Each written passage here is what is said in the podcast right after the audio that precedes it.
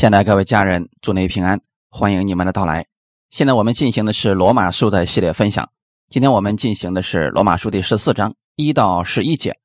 我们分享的题目叫《基督徒的行事为人》第六讲，饮食方面的问题。先来做一个祷告，天父，我们特别感谢赞美你的恩典，我们再一次聚集一起分享你的话语。你的话语是我们生活当中的原则和标准，愿意把你的话语用在生活当中，成为世人的榜样。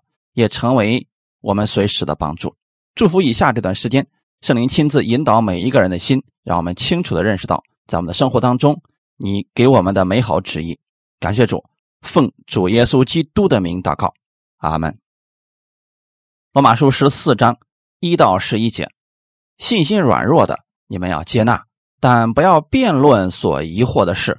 有人信百物都可吃，但那软弱的只吃蔬菜，吃的人。不可轻看不吃的人，不吃的人不可论断吃的人，因为神已经收纳他了。你是谁，竟论断别人的仆人呢？他或站住，或跌倒，自有他的主人在，而且他也必要站住，因为主能使他站住。有人看这日比那日强，有人看日日都一样，只是个人心里要意见坚定。守日的人。是为主守的，吃的人是为主吃的，因他感谢神；不吃的人是为主不吃的，也感谢神。我们没有一个人为自己活，也没有一个人为自己死。我们若活着，是为主而活；若死了，是为主而死。所以，我们或活或死，总是主的人。因此，基督死了又活了，为要做死人并活人的主。你这个人为什么论断弟兄呢？又为什么轻看弟兄呢？因为我们都要站在神的台前。经上写着：“主说，我凭着我的永生启示，万膝必向我跪拜，万口必向我承认。”阿门。罗马书十四章主要讲的是关于饮食方面的一些问题，生活当中哪些东西可以吃，哪些不可以吃。在信了耶稣以后啊，有很多人的观点不同。甚至有些人在吃的问题上发生了争论，保罗就这样的问题给了我们答案。圣经给了我们一些日常的行为准则，这个准则不是要求，神愿意我们这样做，这对我们是有益处的。我们按神的话语而行，就自然会产生好行为，也会在凡事上得胜，这样可以成为世人的榜样。每一个人从主领受的不太一样。每个人关注的焦点略有不同，当有不同的观点时，我们该怎么对待呢？是针锋相对呢，还是彼此接纳呢？第一节，信心软弱的，你们要接纳，但不要辩论所疑惑的事。在日常生活中，观点不一致，我们该怎么办？我们需要有一个统一的行为准则和依据。有时候啊，一些信徒会问。信了主能不能喝酒？能不能看电影？能不能看电视啊？能买彩票吗？还有人问：能跳舞吗？世上的音乐可以听吗？能练瑜伽吗？清明节能上坟吗？这很多的问题都是能与不能。这些答案有的相同，有的不相同。那我们该如何判断呢？首先，我们要明白。神的心意，为什么神不让我们做这些事情？是因为这些事情对我们没有益处。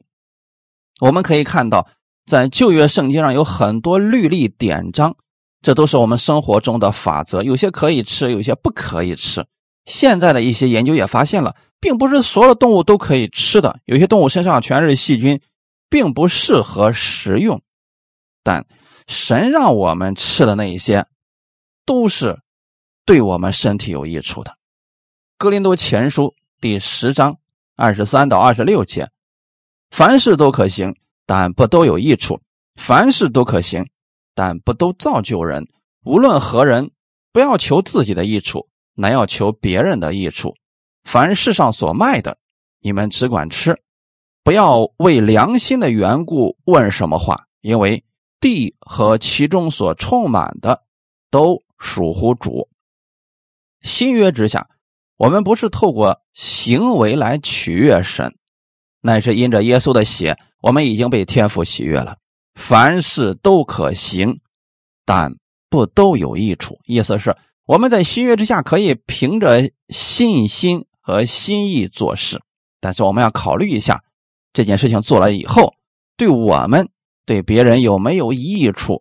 若是没有益处，就不要做了；若是不能造就别人，就不要去行了。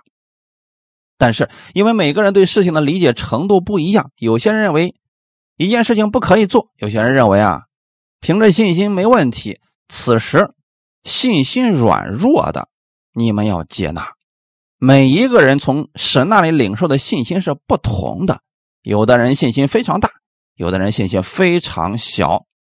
但是信心大的不要嘲笑信心小的，信心小的也不要论断信心大的，只是我们看问题的角度不同。有时候啊，并不一定是对错的问题。耶稣基督接纳了我们，我们也要接纳信心小的，不要使人软弱跌倒。有时候我们宁可让步，也不要陷入到争论当中。当然了，特殊情况除外。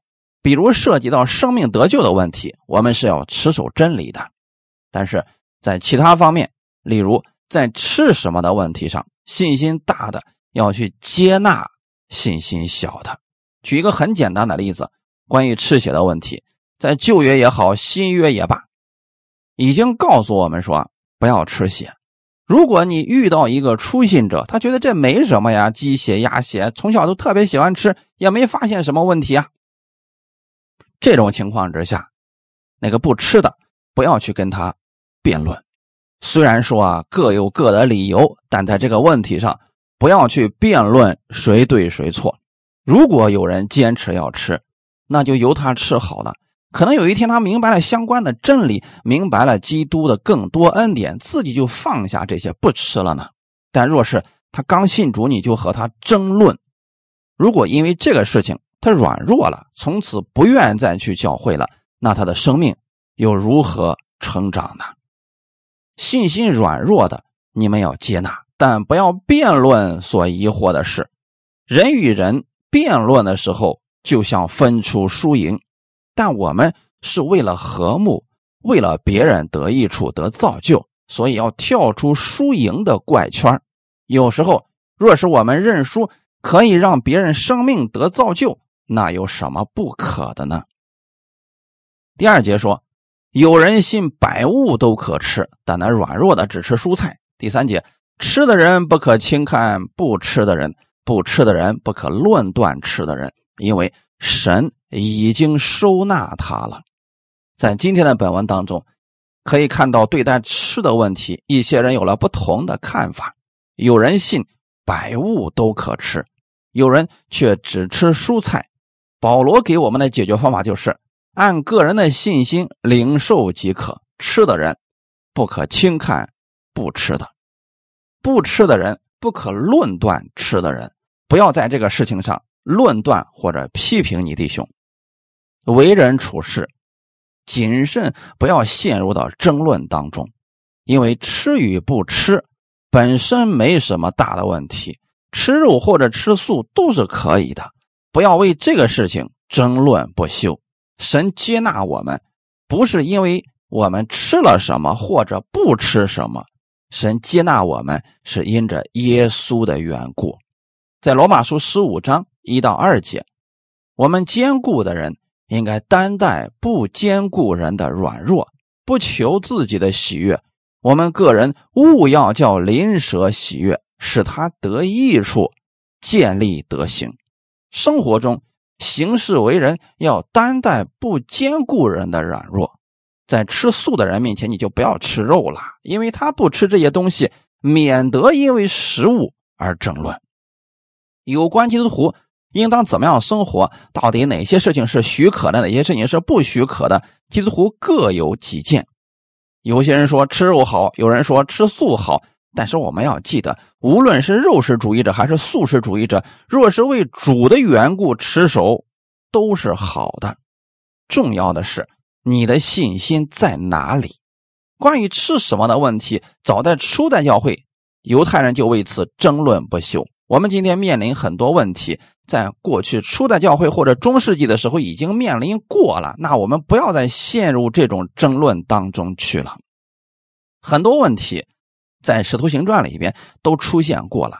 那个时候啊，教会刚刚建立，有很多生活方面的问题直接摆在眼前了。比如一个人因为刚刚接受耶稣，那到底要不要去守犹太人的那些规条？要不要像犹太人一样只吃洁净的食物呢？这些问题意见都不统一，所以在食物方面，圣经上也给了我们一些生活原则。保罗给我们的结论就是：凭着信心领受，但不要争论。如果你觉得吃肉可以，那就吃肉好了。但是不能轻看那些不吃肉的。但是不吃的人也不能论断那些吃的人，不能相互攻击，不要相互论断。原因是什么呢？最后给我们答案了，在第三节的后面说：“因为神已经收纳他了，不论他现在吃的是什么，是素食也好，肉食也罢，神都已经接纳他了。不是说你得救了，如果敢吃肉，神就不要你了；或者说你坚持吃素，神就会更喜悦你一点，跟那个一点关系都没有了。”曾经彼得在这个事情上想不明白，当时他在中午的一次祷告当中啊，神让他看见了异象，从空中下来了一个包袱，里面有四样不洁净的动物。这个时候有声音对彼得说：“彼得，起来宰了吃。”彼得一看这个事情啊，他马上用自己的理论反驳说：“主啊，这些东西是不洁净的，从来就没有入过我的口。”但是神是怎么说的呢？神所洁净的，你不能当做不洁净的。不是神非逼着彼得去吃那些不洁净的东西，这是一个预表，就是外邦人要得救了。面对这些外邦人的时候，不要以为他们是不洁净的，他们都是被我洁净的百姓。你现在把福音传给他们，他们得救跟吃什么没有关系。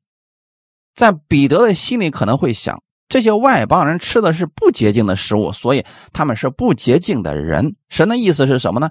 吃什么并不影响他的信心，只要相信了耶稣基督，这是得救的人。第四节，你是谁，竟论断别人的仆人呢？他或站住，或跌倒，自有他的主人在，而且他也必要站住，因为主能使他站住。这个别人实际上指的就是我们的主。人没有资格论断神的仆人，他或站住，或跌倒。自由他的主人在，而且他也必要站住，因为主能使他站住。千万记得这些经文不要乱解了，因为这些经文是说吃什么不吃什么的问题，所以啊，不要引用到其他地方去。在吃什么喝什么的问题上，不要论断别人。神喜悦我们，不是因为我们吃什么或者不吃什么的原因。在创世纪的一开始的时候啊，说到亚伯还有该隐。他们都是向神献祭，亚伯献的是牛羊头生的脂油，而该隐献的是土产。神为什么越拿了亚伯的祭物，却没有看上该隐的祭物呢？有人说了，因为神比较喜欢吃肉。其实这跟吃什么一点关系都没有。千万不要用人的思想理解，这些都是有预表的，预表的是。耶稣基督要为我们流血而死，神才能接纳我们。在初代教会的时候啊，犹太人为外邦人制定了很多规条：你们必须受割礼，必须做这个，必须做那个，必须守安息日节期，然后你们才能得救，要不然你是不得救的。那么今天是不是有人也陷入到这样的规条当中去了呢？加拉太书第四章九到十一节。现在你们既然认识神，更可说是被神所认识的，怎么还要归回那懦弱无用的小学，情愿再给他做奴仆呢？你们谨守日子、月份、节期、年份，我为你们害怕，唯恐我在你们身上是枉费了功夫。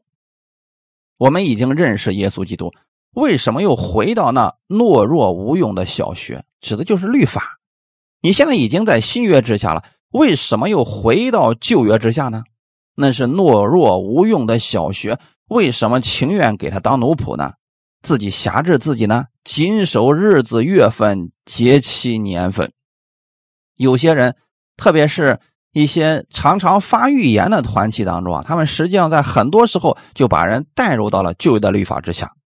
我们在恩典之下，在新约之下已经是蒙福的了，但有一群人告诉你啊，现在是犹太历的多少多少年，今年是特殊的一年。根据犹太历来算的话，今年是一个喜年，是不同的一年，是特别有意义的一年，就好像我们等了四十九年，终于等来一个喜年。这年特殊啊，因为是神的赦免之年、恩典之年呀。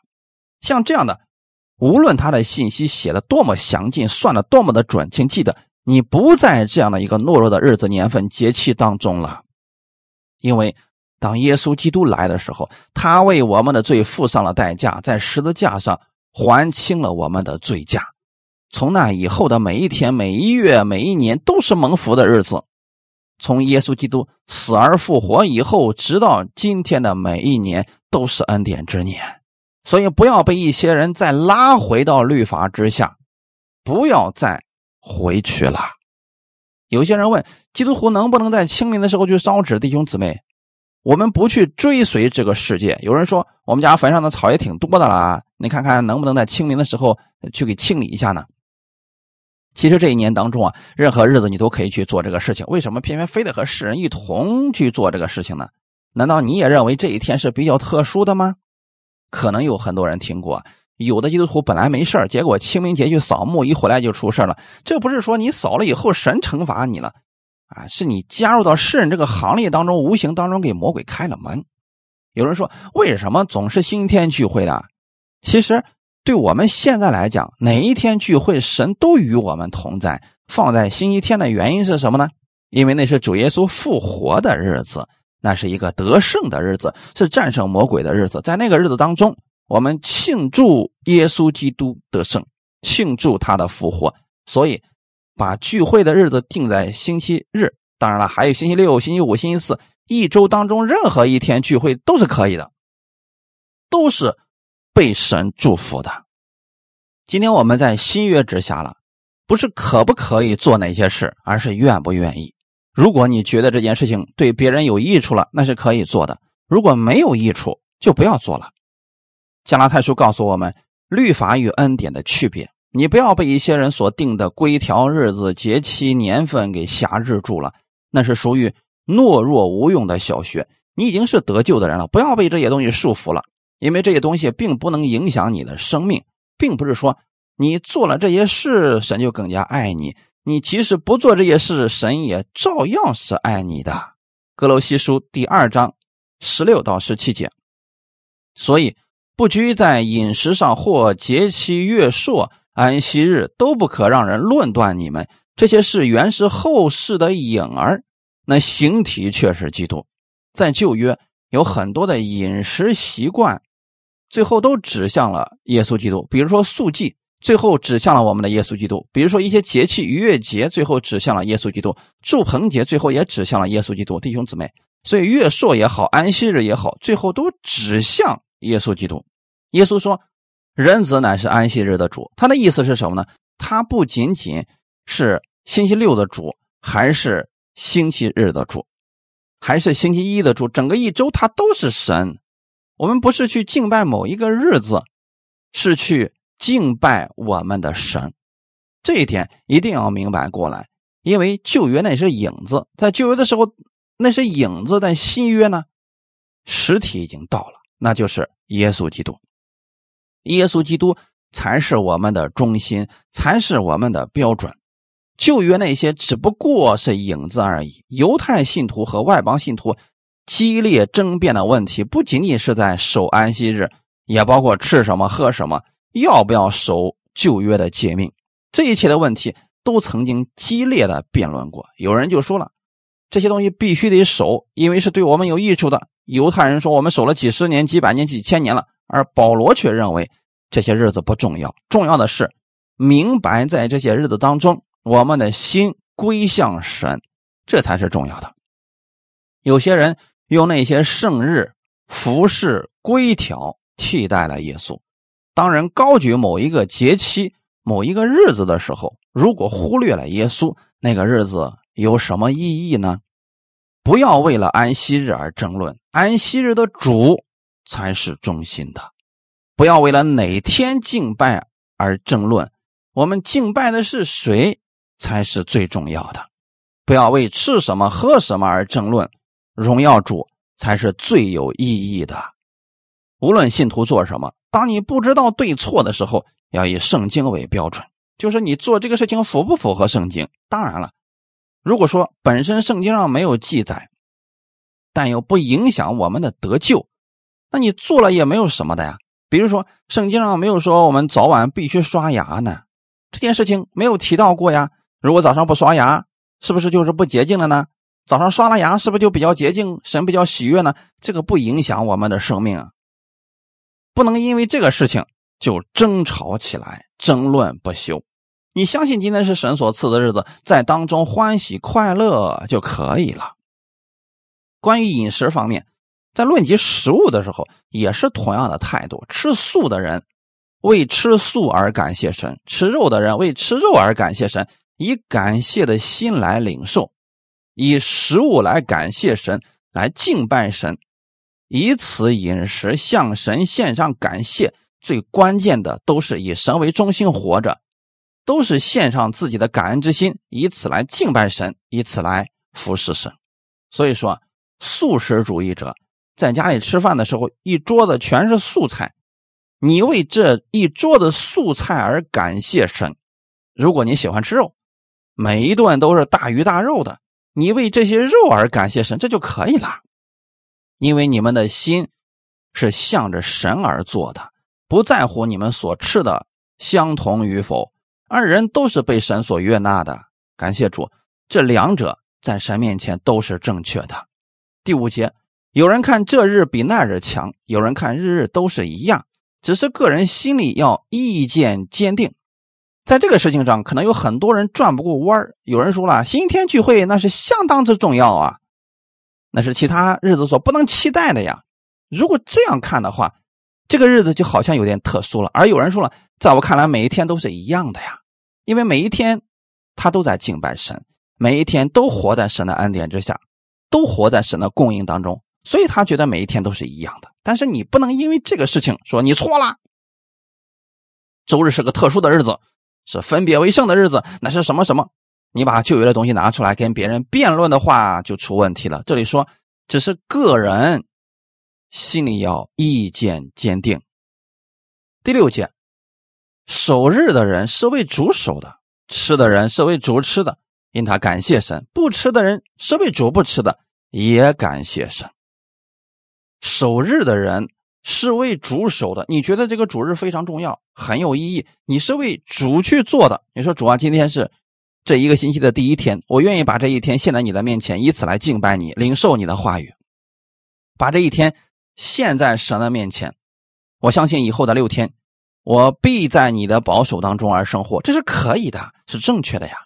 但有人说了，我不但把第一天献在神的面前，我把每一天都献在神的面前，这七天都是非常重要的，因为每一天他都需要神的话语，都要听神的话语。虽然星期一没有讲到了，但是他会去听录音，这也是正确的呀。弟兄姊妹，只是你们要明白，守那个日子是为主守的，吃的人是为主吃的，都要因此来感谢神。那个不吃的呢？是为主的缘故不吃的，他们也在感谢神，所以不要为某些日子、节期吃什么、喝什么这些事情而争论。那样的话，就不在我们神的心意之上了。七到八节，我们没有一个人为自己活，也没有一个人为自己死。我们若活着，是为主而活；若死了，是为主而死。所以，我们或活或死，总是主的人。保罗这句话。有非常深刻的意义。保罗认为自己的一生都是主耶稣的人，他不是为自己活着。当他与耶稣基督同死同复活的时候，他的生命就不再属于自己，所以他不随从自己的意愿做自己的事，不做自己的事，一切都是为了基督而活。他活着的时候是属于主的，他死了以后更是属于主的。这是保罗的心智。我们若是明白了。保罗写这段经文意思的话，保罗在活着的时候，知道自己完全属于基督的，无论他的行为如何，都已经是基督的人，谁也改变不了他这个现状。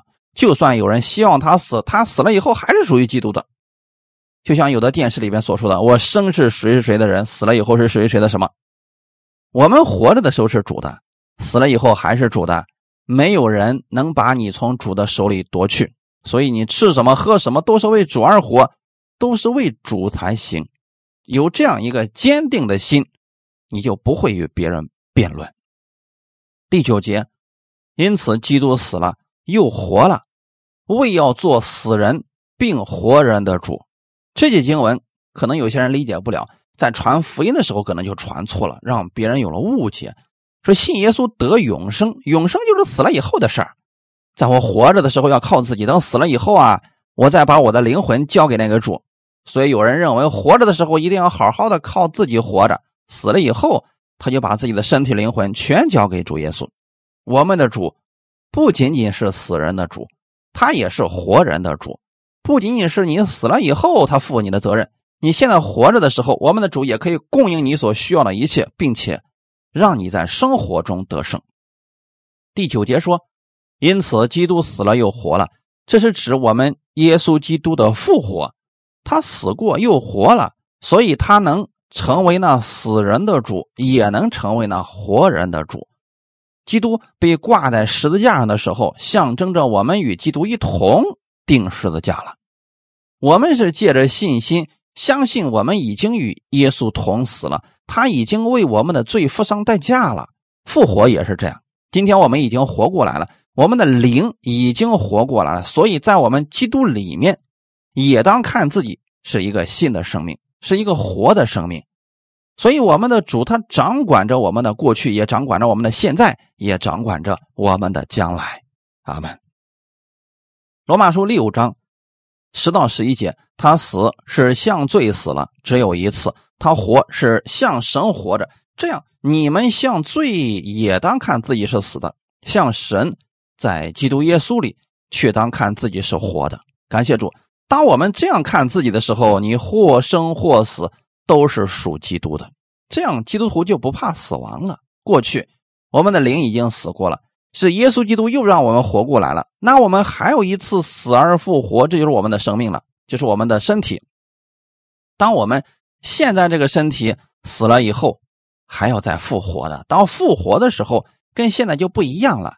那是一个灵的身体，是一个永远的、荣耀的、不会朽坏的身体。阿门。第十节，你这个人为什么论断弟兄呢？又为什么轻看弟兄呢？因我们都要站在神的台前，神是我们最终的审判。你不要去论断这个人，你看不出这个人他现在怎么样，但是不要去论断他，他可能终身为主的缘故只吃素的，那是人家的信心。你不要去评论别人的生活如何，有的人他终身就喜欢吃肉，这也没什么呀。所以不要因为这个事情论断别人。你这个人为什么论断弟兄呢？又为什么轻看弟兄呢？一般来讲，论断人的是觉得别人是错了，那么轻看人的是觉得自己比别人强，但是他忘记了一件事情，审判的。只有我们的主耶稣基督从来没有给我们定罪别人的权利，在地上的时候啊，神给我们的大使命是让我们去拯救灵魂，不是让我们去审判灵魂。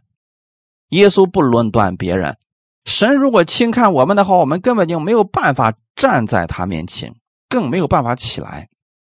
因此，我们要学习耶稣，不定罪，不论断。要知道，那与你同在的弟兄姊妹。那是你的家人，不要去论断他，免得你也被别人论断。我们讲的是人与人之间的关系。当我们去论断别人的时候，我们得到的是别人的论断。要不然，你可以去试一试。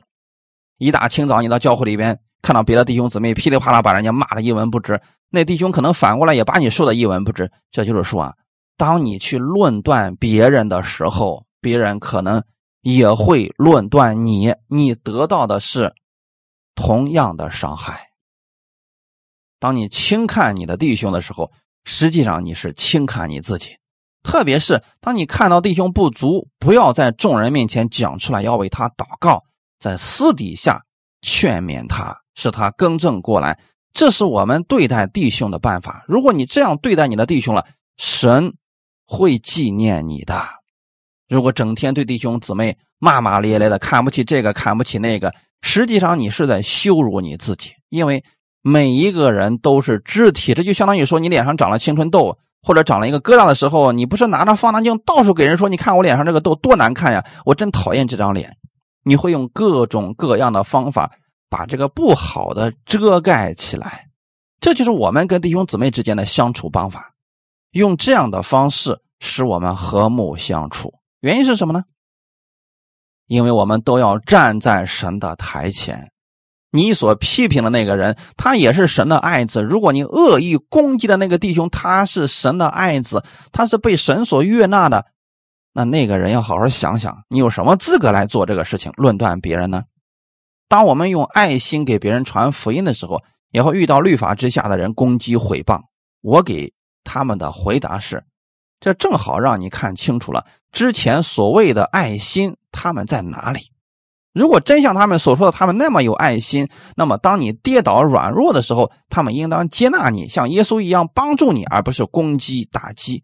其实这些事情啊，恰恰显出了他们的生命是什么样子的。将来有一天。每一个人都要站在神的台前。你若看不起你的弟兄，若轻看你的弟兄，实际上就是轻看你自己了。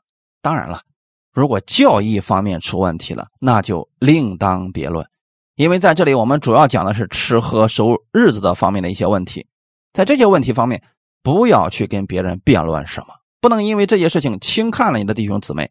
我们在基督里是一家人，应当彼此相爱。无论吃什么喝什么，都不可使别人跌倒，反而要鼓励别人更多的认识主，刚强站立。我们一起来祷告，天父，我们感谢赞美你，你接纳我们不是因为我们吃什么喝什么，乃是因着耶稣的缘故。你完全喜悦我，我是神的爱子，所以我也愿意像基督一样活在这个世界上。请帮助我，加给我力量，让我在生活当中成为别人的帮助和力量。耶稣是我们的标杆。生活当中凡事都可行，但不都有益处。我愿意像耶稣一样，总是给别人带来益处。愿圣灵更新我，引导我前面的路，让我可以彰显基督的荣耀。奉主耶稣基督的名祷告，阿门。